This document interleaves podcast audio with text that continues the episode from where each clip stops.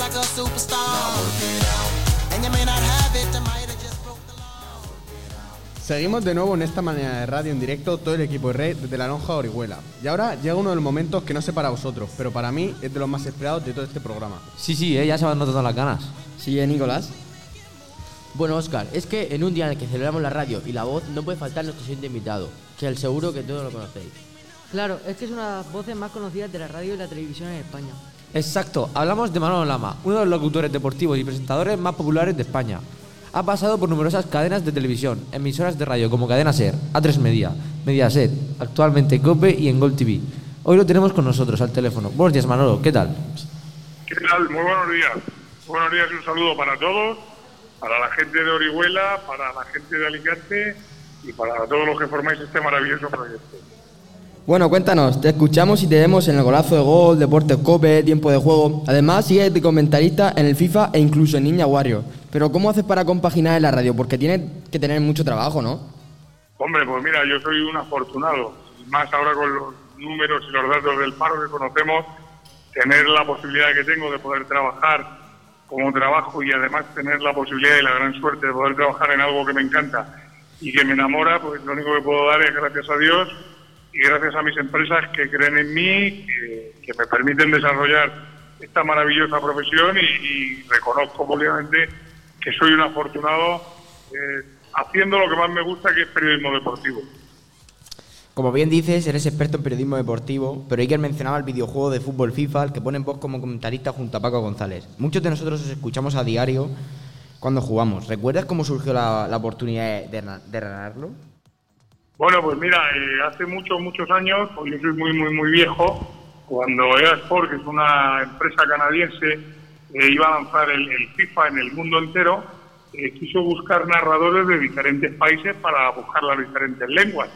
Un tío en Inglaterra, un italiano, un francés, un alemán, y entonces quería buscar un, un uno de, de lengua española, de lengua castellana, hizo un casting en España, eh, a través de un amigo mío me, me pidieron que me presentara, me presenté, me hice el casting y el canadiense, porque la prueba la hacía un canadiense que no tenía ni papa de español, pero que él lo que buscaba era un poco el tono, la locución, pues él fue el que me dio lo que iba al casting, el que me cogió y creo que llevo ya 25 años. Luego yo propuse el nombre de Paco para que fuera como mi, mi apoyo en, en el juego. Luego ya propuse también el nombre de Antonio Ruiz. Poco a poco el juego ha ido incorporando nuevas voces, nuevos modelos y bueno, ahí estamos. Llevamos ya 25 años dando la matraca a los padres de este país que están del juego hasta los pelos pues, de ver que el niño está todo el día jugando a esto. La verdad es que sí, pasamos alguna que otra hora jugando, pero volviendo a tus comienzos como periodista, ¿recuerdas cómo fueron tus inicios en el mundo de la radio? ¿Siempre habías querido dedicarte al periodismo deportivo? Bueno, pues yo era un estudiante como lo sois vosotros, que tenía inquietudes como las tenéis vosotros y que tenía medio claro lo que quería ser. Me gustaba mucho el periodismo, pero cuando hablo que me gustaba el periodismo, me gustaba el periodismo, no el periodismo deportivo, el periodismo en general. Yo era un tío que consumía mucho periódico, que veía mucha radio, que veía mucha tele y todo lo que tenía que ver con, con- con los productos informativos. Y a partir de ahí, eh, yo me, cuando ya aprobé la selectividad, decidí, pues eso, matricularme en periodismo. Y cuando estaba en primero de periodismo, eh, puse en marcha yo por mi cuenta una revista donde yo prácticamente lo hacía absolutamente todo. Buscaba la publicidad, buscaba las noticias, maquetaba la revista, maquetaba la revista, repartía la revista, porque yo quería conocer todos los procesos del periodismo. Y ahí eh, surgió una beca, que salían 15 becas en- para toda España en la cadena SER. Me presenté y tuve la gran fortuna de que fui uno de los elegidos. Y entonces a partir de ahí yo empecé a entrar en el mundo de la radio, pero en el mundo de la radio no en el mundo del periodismo deportivo. ¿Qué pasaba? Que yo aparte era un amante del deporte y tuve la gran suerte que cuando me tocó hacer pruebas, pues eh, entré en la relación de deportes de la cadena SER. Entonces hice periodismo y periodismo deportivo con Borotón, José Ramón de la Morena, Roberto Gómez, que eran en aquella época los que cortaban el bacalao en el mundo del deporte, aparte de José María García que estaba en Antena 3. Después de tantos eventos deportivos, porque ha narrado también baloncesto e incluso ciclismo, todavía sigue siendo un misterio de qué equipo es Manolo Lama. En esta pregunta queremos que te mojes un poco. Un, poco, sí. ¿Te atreves a decirnos en- eh, aquí en directo de qué equipo eres? Siempre lo digo yo, y además es que no tengo ningún corte en decirlo. Yo soy de un equipo que se llama Cadena Cope, que es el que me paga. Y entonces yo digo todo lo que pienso y todo lo que creo sobre lo que estoy narrando o presentando o opinando. ¿Qué pasa? Que cuando opino a favor del Madrid, pues soy madridista. Cuando opino en contra del Madrid, soy antimadridista. Si opino algo bueno del Barça, soy barcelonista. Si opino algo en contra del Barça, pues soy anticulé. Soy vikingo, soy colchonero. Yo tengo la teoría que cuando voy a los campos de fútbol, eh, mucha gente se hace fotos conmigo, pero hay otros que me insultan. Entonces yo digo, bueno, pues si me insultan y se hacen fotos conmigo los de la misma afición, doy por hecho que estoy ejerciendo bien mi profesión, porque estoy haciendo algo que es que doy mi opinión. Y mi opinión a muchos les gustará y a otros muchos les cabreará. Eso es lo que creo que debe ser un periodista. Cuando tú percibes que todo lo que dices le gusta muchísimo a los del Madrid y no le gusta a los del Barça, durante muchas semanas seguidas, amigo mío, algo estás haciendo malo. Porque yo no creo que el Madrid todo lo que haga sea bueno, ni creo que el Madrid todo lo que haga sea malo. Y así aplicárselo a los demás equipos. Y bueno, esta pregunta es obligada. ¿Cristiano Ronaldo o Messi? Siempre lo digo, yo creo que Messi es el mejor jugador de la historia. O sea, no creo que haya un futbolista mejor que Messi, porque Messi lo que ha hecho, lo ha hecho durante muchísimos años. Esta respuesta, esta respuesta ha hecho daño. Aquí hay muchos madridistas y algunos nos ha dolido, por lo menos de mi parte. Ahora, lo de Cristiano creo que es el mejor goleador también de la historia. Y el mérito que tiene Cristiano es que conviviendo con Messi haya sido capaz de quitarle cinco balones de oro, haya sido capaz de ganar más Champions que Messi, haya sido capaz de ganar más títulos que Messi con las selecciones y eso es grandioso para Cristiano. Pero yo, eh, libra libra, como dicen los ingleses, sea, euro a euro, yo creo que, que, que Messi es mejor que Cristiano. Bueno, hablando de Cristiano Ronaldo, era muy habitual oírte llamándolo así en los partidos. Marca Cristiano, aplaude todo el estadio de Turín. Juve 0, Real Madrid 2, marcó el bicho. El bicho, yo creo que el mejor apodo que podría tener. Pero, ¿cómo surgió? ¿Por qué le pusiste ese mote? Bueno, me surgió un buen día, estaba narrando y dije, ay, mi madre, porque sinceramente, cuando narraba yo percibía que, que coño, asustaba a los rivales. Cuando él tocaba la pelota, coño, podían pasar cosas. Y era como, ay, mi madre, el bicho, como que se te viene un búfalo encima, se te viene un animal y, y te asustas. Ostras, Dios mío, que viene el bicho, ay, ay, ay. Como cuando eras pequeño decía tu padre que viene el coco, que viene el hombre saco, joder, que viene el bicho. Era como que aterrorizaba a los equipos contrarios. Entonces le puse el bicho, me surgió de repente y bueno, se ha quedado con el bicho. Pero no solamente se ha quedado con el bicho, es que él tú le gritas bicho y se da la vuelta. Sus compañeros del Madrid le llamaban el bicho y él sabe que yo le puse el bicho y un día me, dijo, me encanta que me llames el bicho. Él no sabía lo que era el bicho porque él era portugués, no lo sabía, pero luego percibió la idea y le encantó la idea. Y entonces, bueno, oye, responde al bicho. Bueno, haciendo un poco de memoria, eh, te tocó cubrir el Mundial de Sudáfrica en 2010 junto a Paco González y otros compañeros. ¿Cómo viste el golazo de Iniesta? Toda España estaba, estaba pendiente de lo que decías. Bueno, pues lo viví como, como tú, como tu familia, como tus amigos, como tus colegas, como todos, con una gran alegría, porque no era el golazo de Iniesta, era el golazo de cada uno de los 47 millones de españoles. Y luego lo viví con una pena porque en ese momento yo estaba en la cadena serie, a Paco lo acababan de echar y Paco estaba retransmitiendo para Telecinco y recuerdo perfectamente cuando estábamos cantando el gol, los dos nos buscábamos con la mirada como diciendo, coño, llevamos 30 años juntos, estos cabrones no han ganado nada en su vida y el día que van a ganar el Mundial tú y yo no estamos juntos. Pero bueno, lo, lo canté con toda mi alma y con, con el grito de, España entera que gritó aquel gol de Iniesta porque era el gol de un país. Y joder, vivir con Casillas, con Xavi, con Iniesta, con Villa, con Torres, con Piqué, con Ramos, aquello era una auténtica maravilla. Ya ves, Manolo, España en esos tiempos tenía un equipazo. Pero bueno, después de nueve Juegos Olímpicos, nueve Mundiales, ocho Eurocopas, finales de Champions, ¿qué momento es el que mejor recuerda? Bueno, yo soy un enamorado de los, de los Juegos Olímpicos y recuerdo los Juegos de Barcelona 92 cuando un amigo mío que se llamaba Juan Antonio San Epifanio, Epi, un grandísimo jugador de baloncesto portaba la antorcha y entraba en Montjuic eh, para darle el último relevo a- al arquero, a Rebollo, que finalmente fue el que la disparó y encendió el pebetero. Aquel momento de, de Epi entrando, aquel momento de, de- de España entero demostrándole al mundo que éramos capaces de organizar y además de qué manera unos Juegos Olímpicos, pues para mí fue uno de los, de los instantes más maravillosos que, que he vivido dentro de la radio. Comentar partidos de fútbol desde el sofá parece muy fácil, pero no todos lo hacen con tanta dedicación como tú. ¿Cómo te preparas para narrar un partido? Bueno, pues no se lo digas a nadie, pero no preparo absolutamente nada. Yo voy a los campos de fútbol con las manos en los bolsillos. La mayoría de las veces no llevo ni bolígrafo, o se me olvida. No llevo ni un dato apuntado ni nada escrito.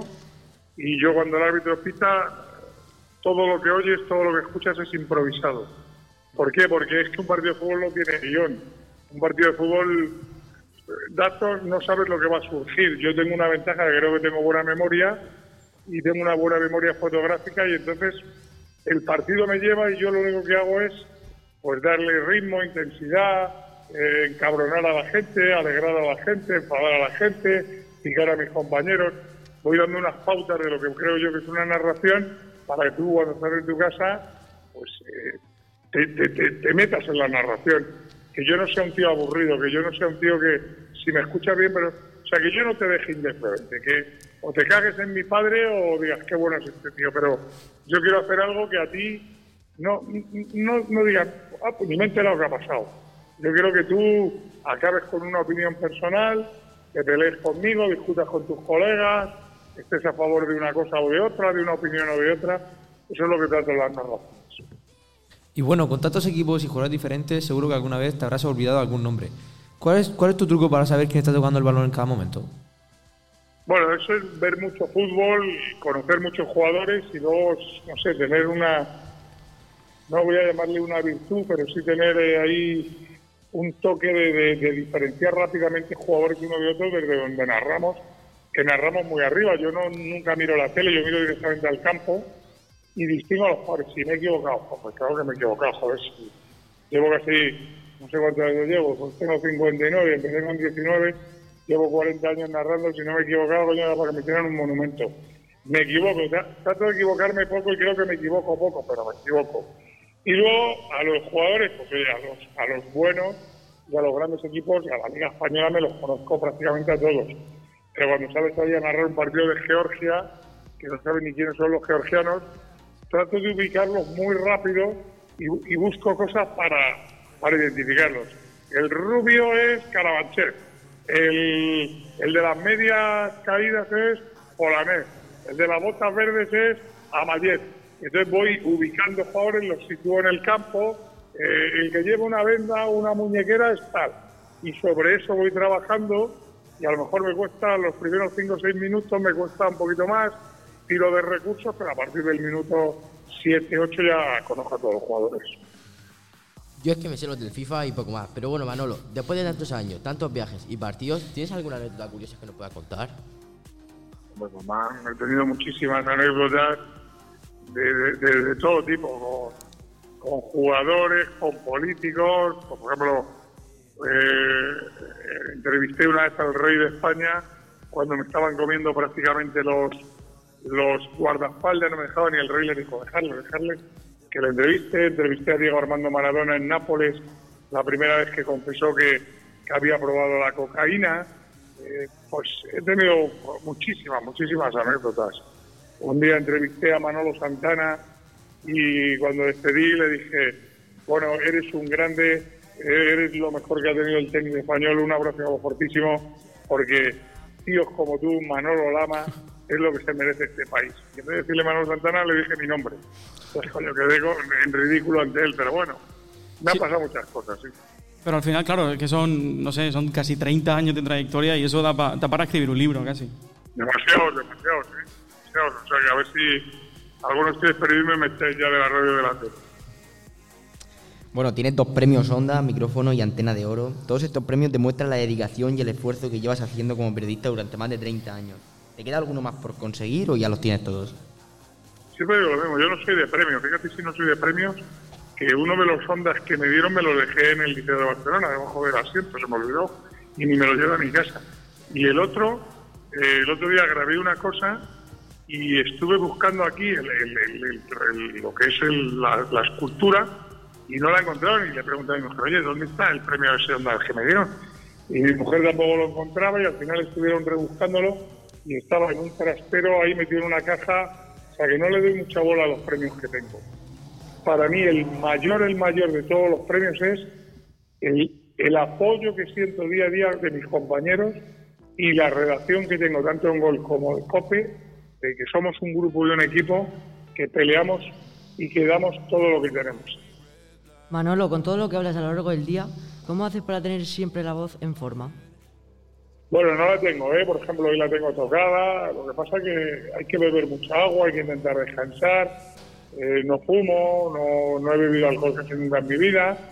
Eh, eh, trato de, cuidarme como buenamente puede, pero bueno, la voz es, solamente tiene un secreto. Cuando descansa, la voz está cojonuda. Cuando curra mucho, pues la voz está fatigada. Es lo mismo que tu cuerpo.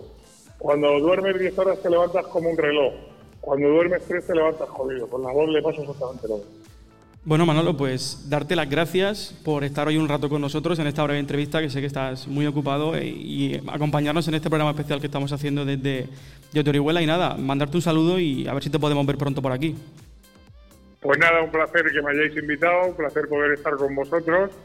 Si algún día voy a Orihuela, me encantaría sentarme ahí en esta mesa en la que estáis ahora y conoceros personalmente y seguir contando a la gente de Orihuela, a la gente de la comarca y a la gente alicantina, pues eso, que, para mí ha sido un orgullo que me llaméis, que os acordéis de, mí y que os deseo muchísima suerte a los que os dediquéis a esto, que os cuidéis mucho ahora con la pandemia y que a ver si pronto nos podemos dar un abrazo porque sería la, mejor señal de que, de que esta, este, este mal sueño, esta pesadilla que tenemos ha terminado.